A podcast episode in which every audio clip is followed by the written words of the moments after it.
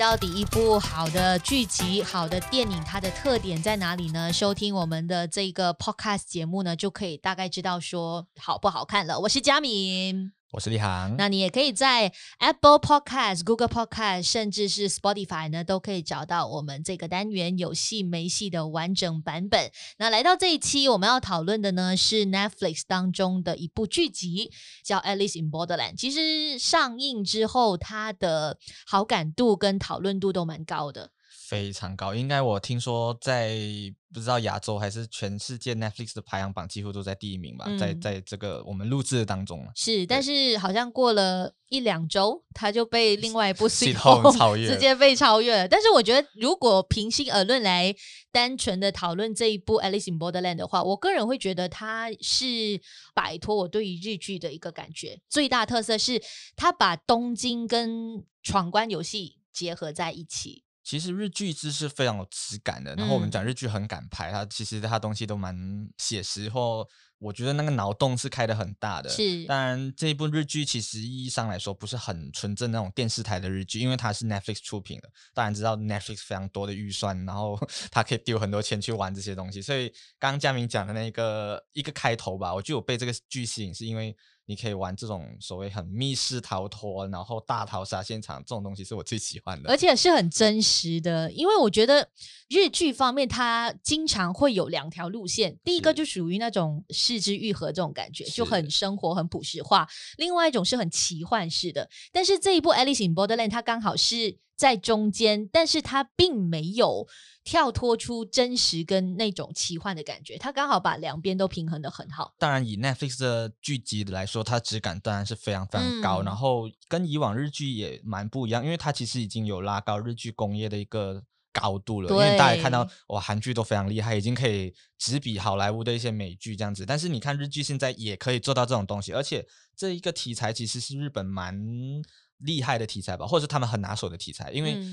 嗯最经典的，我觉得大家应该有看过《大逃杀》这个电影，是很多很多年前的，然后已经是一个 IP 一个标杆。然后日本的一些漫画，当然我不是漫画爱好者，但据我所知，就是非常多漫画都是在拍摄这种这种题材，或者是他们写的这种非常非常多这种呃所谓密室逃脱啊，或者是斗智斗力这种题材的的故事这样子。而且我觉得其实它有一个很大的特点是，它把我们熟悉的东京营造一种。冷清，或者是说很大的一个荒凉感，就没有人。哎、欸，其实我觉得很难的，因为大家对于这个城市已经有很大的熟悉度跟认识度了。你要把它变成是一个荒城，你可能会让大家觉得说很突兀，或者是说很尴尬。就有认识的这个城市不太可能是这样的样子。但是我觉得他有把那一瞬间的转换做得很好。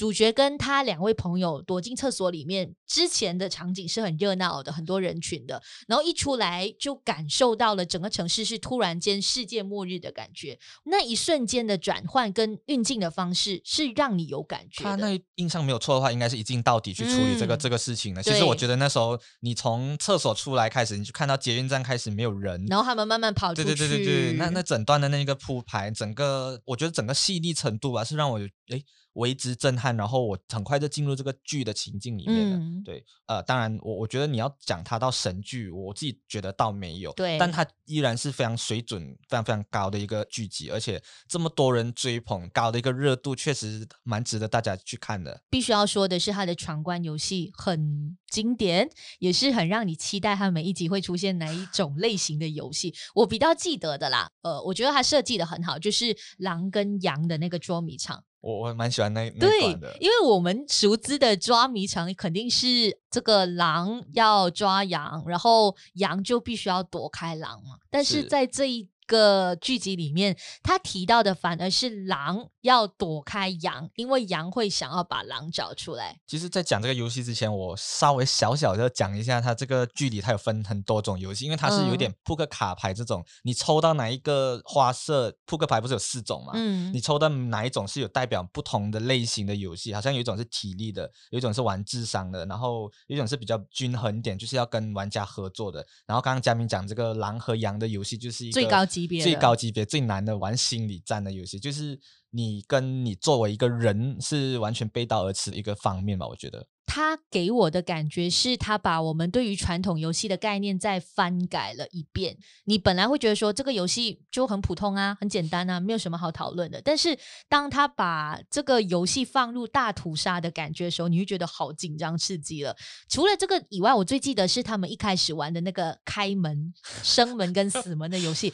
诶，它就很简单哦。因为他过的四关都是在想说他到底要开哪个门的，但是我觉得他第一个游戏就有营造出那种紧凑的感觉跟应该有的氛围感，而且我觉得其实日剧可以把很小的东西做得很细。是。那我们一般上看到的这种大屠杀电影就属于美剧的那一挂嘛，快很准，一定要呃快点杀他，怎么样解决他，然后一定要准确等等。那这个刚好就是把美剧的特色跟日剧一向来都。可以把小做到精致化的这个表现处理的很好，就是他用扑克牌来直接跟你说这个游戏的级别是怎么样的，然后我要怎么样去区分到底这个游戏里面会出现怎么样的一个节奏感。他的游戏的场景都没有很宏大，对，好像你之前我们看到，因为讲到这种类型，你一定会提到一些《Hunger Games》啊，或者是一些那个移动迷宫这种类型，就一群人追着一群人，对对对对，就是它的场景是很大的，然后人物也很多，就一堆人在玩一个东西，然后最后只能剩下一个人。那这个游戏其实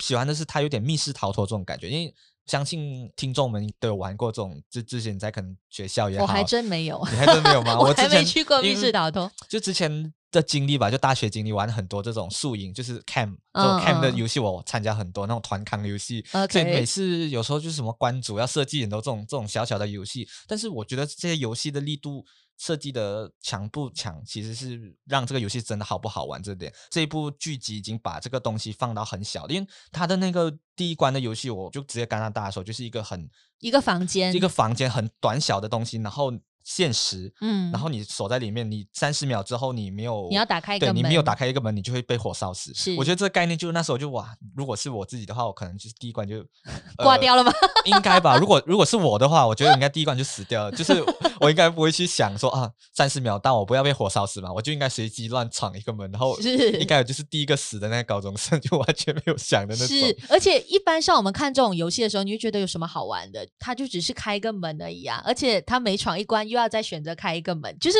如果是以一个普通玩家的身份，你会觉得这个游戏我不会长期在玩，因为只是在开门。但是他就可以把这种很简单的游戏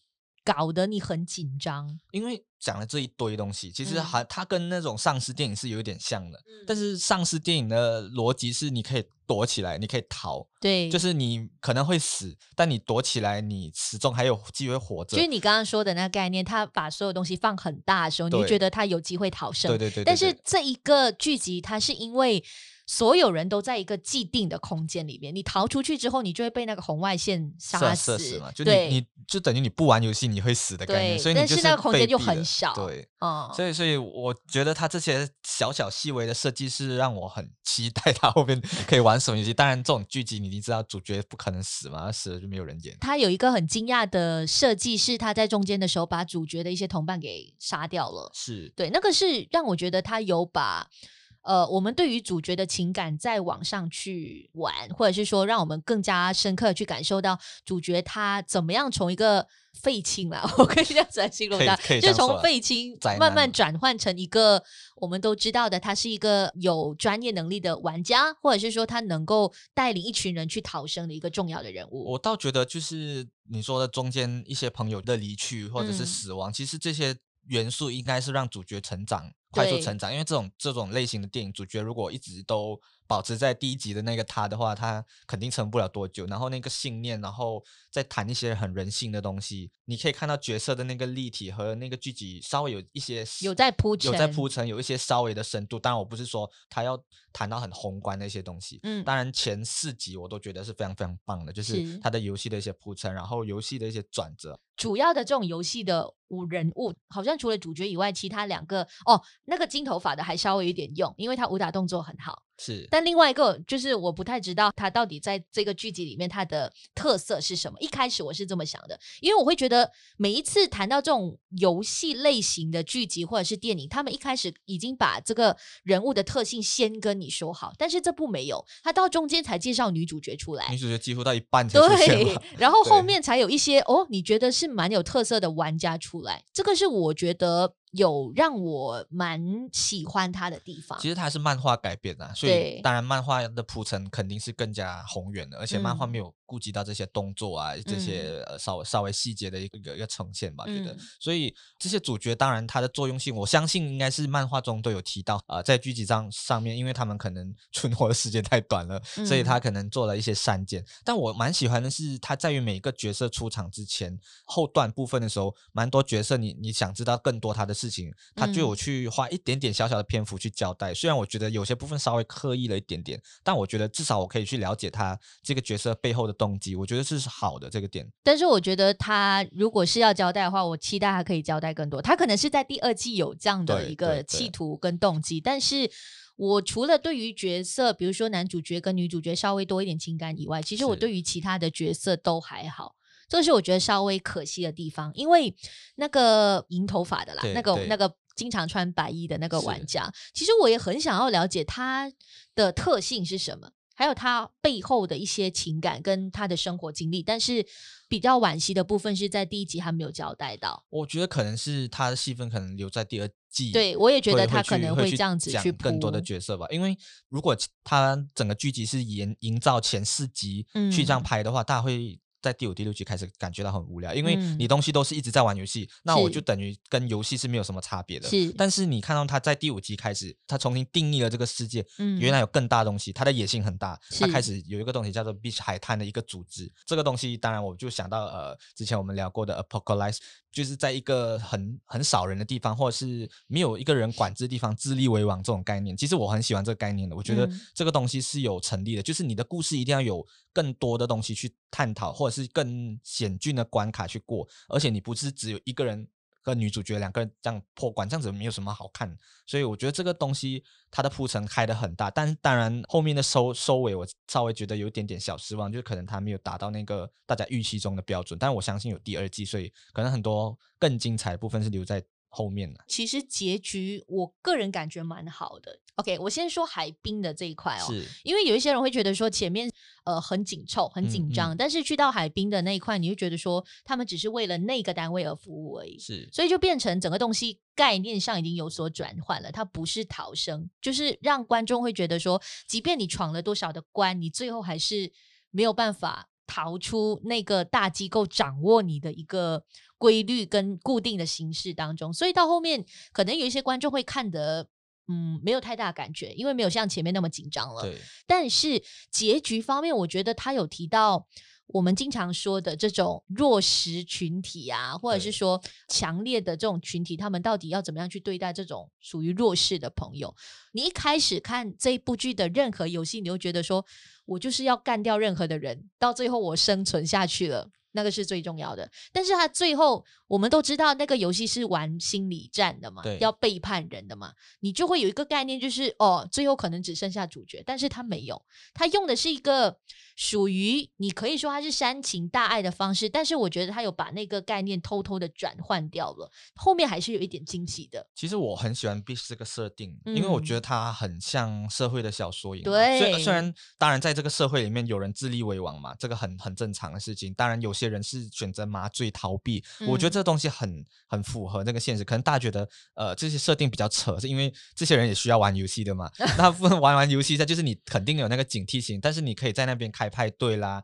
搞一堆那种 乱交什么的，一些配角的角色设定比较奇怪，但是你可以看到他很多的人物支线的时候，他有去兼顾到每一个人的一些戏份，或者是每一个人的一些动机，是我觉得这个东西有让我更多的思考部分，而且人性这部分其实是在这个剧集探讨的蛮透彻的。嗯，其，但是你为什么会觉得结局收的不好呢？不能说他收的不好，我只是觉得可能他开了一个很大的一个东西，嗯、就是这个 Beast 我我他主题很大，对，主题很大，后面他收的方式很小。我觉得他还有东西可以讲，当然我我我现在只能期待说第二季他会有更精彩的东西还没有出来，嗯、因为我觉得这个收场方式不是不好，是可能他只是这样大概就提过了，就是那个主角的关卡很容易过，就很容易过吗？我觉得最后一集对我来说啦，其实是一个很大的牺牲才过得了那一关。嗯、其实我觉得，哎，我这样子剧透好像不好啊，自己去看啊。反正我觉得就是很重要的一个点，是你本来以为他们的这个大屠杀会营造出更多血腥跟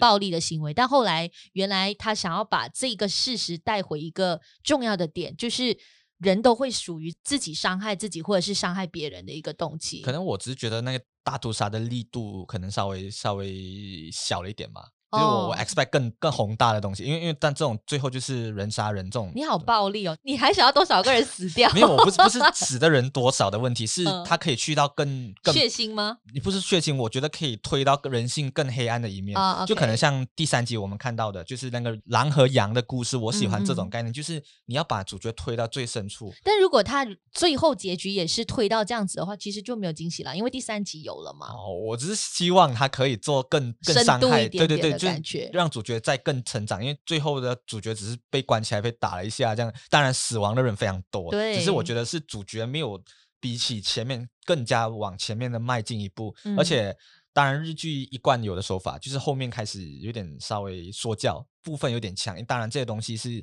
可以用画面去讲的。我觉得这些东西可能韩剧会做的比较稍微好一点。当然，韩剧会更煽情，可能稍微少一点点的话，它会更加出色吧。那如果他到结局里面交代有关于那个游戏机构的呢？我是想看到这些更宏大的东西出来。它只是放在很小的一面。我我是说，你你觉得他这样子的交代方式是好的吗？因为呃，他有让我。有更大的期待，是因为我本来以为他们找到了那个游戏机构的那个大楼，是，然后他们会去呃毁灭里对对对里面的人。我我希望可以更多戏份，只是你你想要看到他毁灭那栋楼的人吗？还是之类，或者是更加多的一个再再有一次的游戏这样子？可能到后面我又想看、哦、呃再有一些破关。哦，那我们果然是不一样，因为我觉得他停到那个点，就是你本来以为他进入那个游戏大楼会杀人的桥段没有，但是。嗯反而带出另外一个角度，是游戏大楼里面的人已经不存在，然后再让你去期待说他们接下来会发生什么事。我会觉得这个第二季我想看，他绝对这个结尾是为了第二季服务的，他绝对是为了拍第二季，然后再再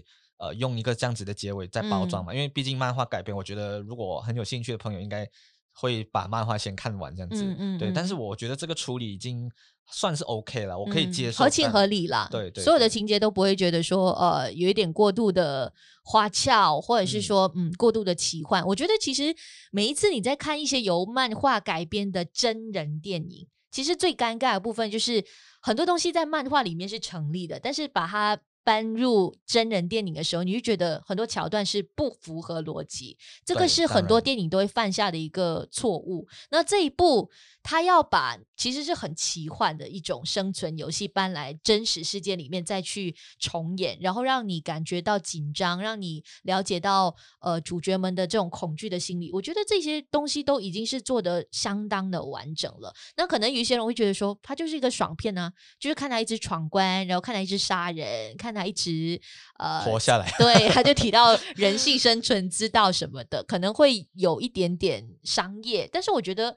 它本来就是属于商业片，这方面对我还好，因为、嗯、因为你看商业的剧集，你就不会去用一些比较艺术片，或者是你要纯粹看深度的一个角度去看这些电影，呃，这些剧集嘛。是，当然剧集的重点就是它的剧本嘛，还有一些我觉得只要它的逻辑是 OK 的，这样大家不会挑太多。嗯，但当然它里面的游戏有一些逻辑确实是。大家不能理解的，有一关是鬼抓人这种这种概念，就是那个鬼只有两个人，然后人这么多，然后当然鬼有武器嘛，人没有武器嘛，嗯、但这些东西这些小的 bug，然后你那个那个银发男。他就一直躲在那个高处，就完全没有事 情。对，那个我是觉得。我觉得有有一些东西是有漏洞的，然后、嗯、然后这个角色也是一个很奇怪的出现嘛。当然，我是相信他在第二季是很有作用性的，因为他就是一副高高在上的样子，然后 都没有受到什么伤害嘛。就是觉得有些角色动机，呃，可能角色的一些进展是不太明白，不太明白的这样子。是。那如果是谈到演员的部分呢？我个人先说，我很喜欢男主角，因为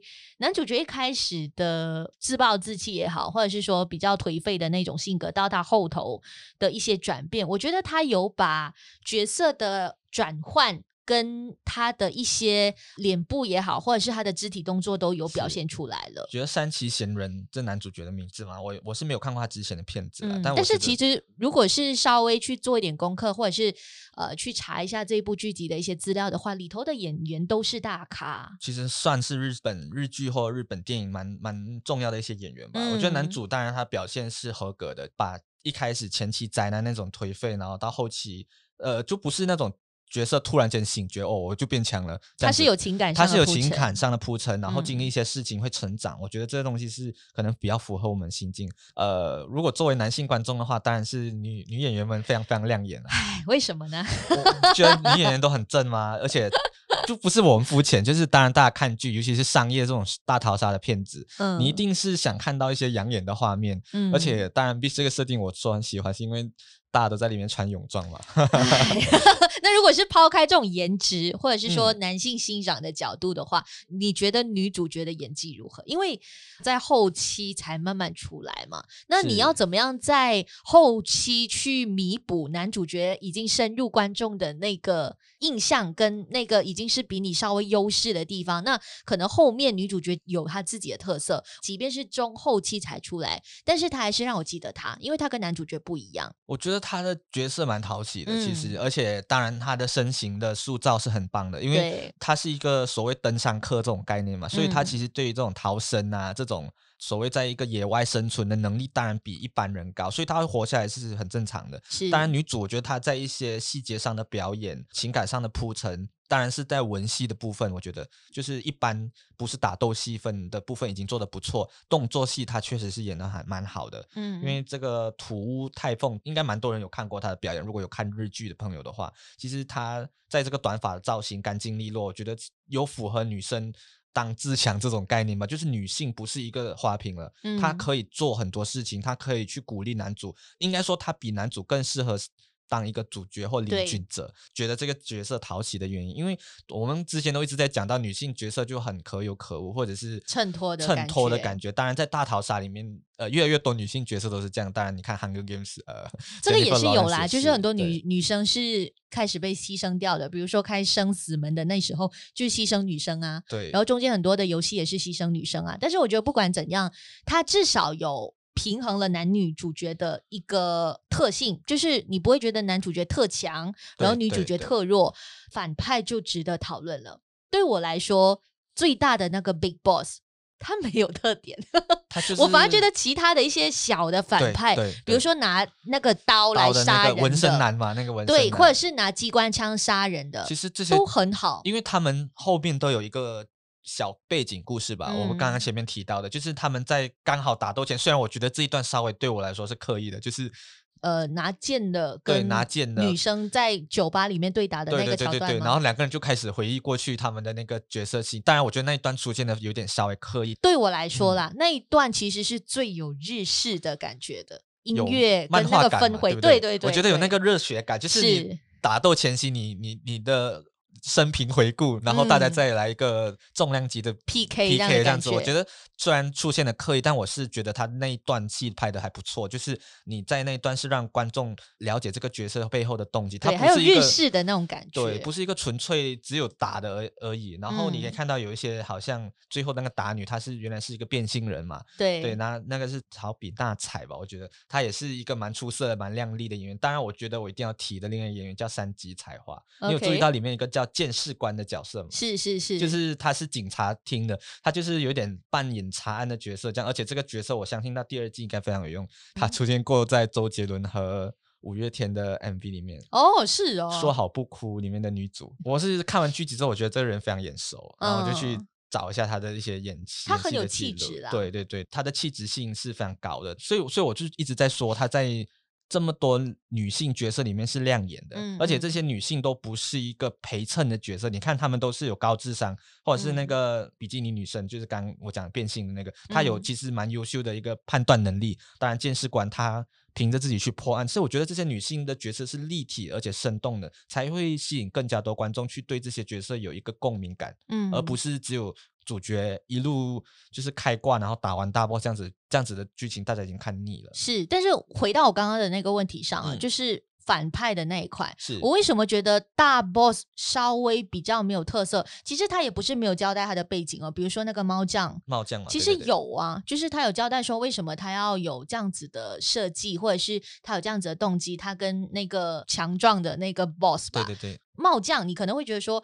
没有那么强，他不像一个超级反派的感觉，比较强壮的 Big Boss，他让我感受不到他很强大。我觉得，即便是中间他对抗那个鬼，嗯、也是靠金头发跟他一起对抗，对然后到后面你只是觉得说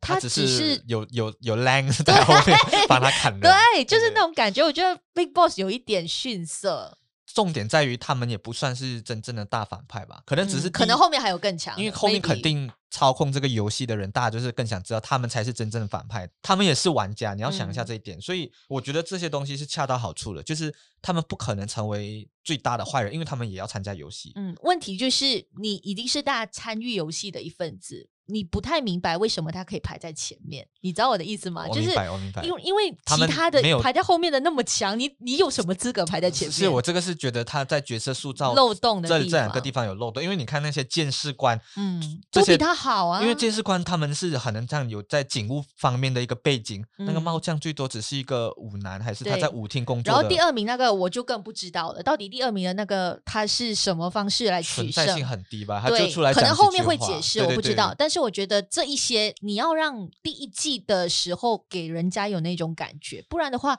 我其实不太明白为什么他要把这些重要的人物排在前面。那你一定要有一个特色是可以说服我的嘛？是。如果他有详细一点去交代的话，这个是好的。我相信会有，因为我大概看了一点点小篇幅的报道，就是他说，听说，当然这些反派之间有再稍微改了一些戏份，嗯，所以可能变成剧集我们看到的那样。因为他叫 Alice in Borderland 嘛，所以其实我觉得他是跟。我们之前懂的《Alice in Wonderland》是有点关系的。哦，为什么？为什么吗？因为男主叫有有希吧，嗯，但是他的日文念法叫艾瑞斯嘛，对不对？OK，就是爱丽丝啊。哦，对不对？爱丽丝梦境一个致敬这样子的概念，爱丽丝那完全不一样的片型，当然不一样片型。Alice in Borderland 也是一个虚幻出来的一个世界，我觉得这些东西是可能比较相似的，就是既然有一个天堂了，就做一个地狱出来的感觉。可能这个地狱就 是人们想象出来的，因为因为他其实在前面背景没有解释的很清楚，为什么他们会来到这个所谓呃弥留之国还是禁忌之国这种，嗯嗯这个还是想要在下一季知道的。但是我觉得这一部剧